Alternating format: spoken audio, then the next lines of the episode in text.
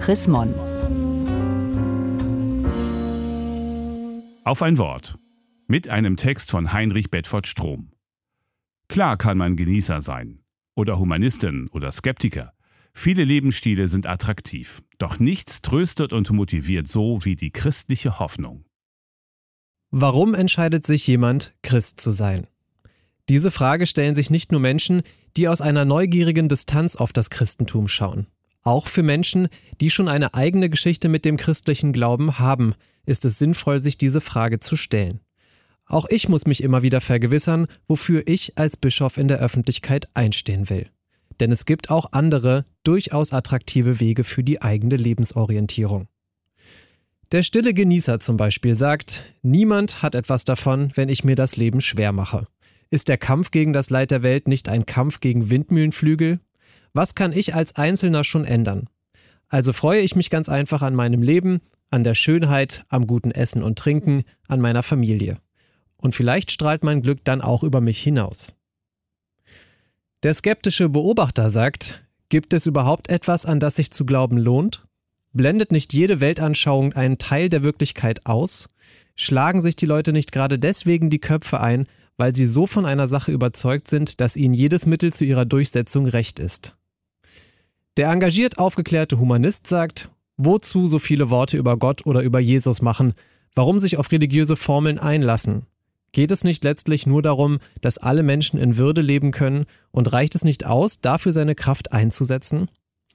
Ist es nicht genug Lebenssinn, an das Gute im Menschen zu glauben und sich über jeden kleinen Schritt zu mehr Gerechtigkeit und Frieden zu freuen? Alle drei Wege sind verlockend, wenn ich mich einmal versuchsweise in sie hineinversetze. Aber es fehlt mir etwas.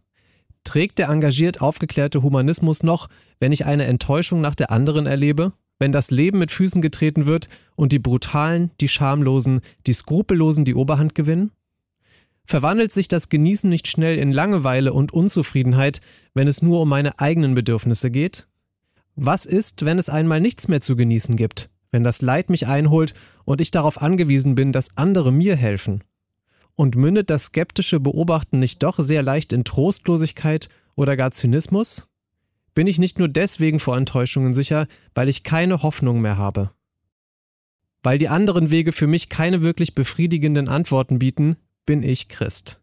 Als Christ muss ich die Realität nicht beschönigen, ich kann mich dem Unrecht, der Gewalt und den Abgründen stellen und darf trotzdem radikal hoffen.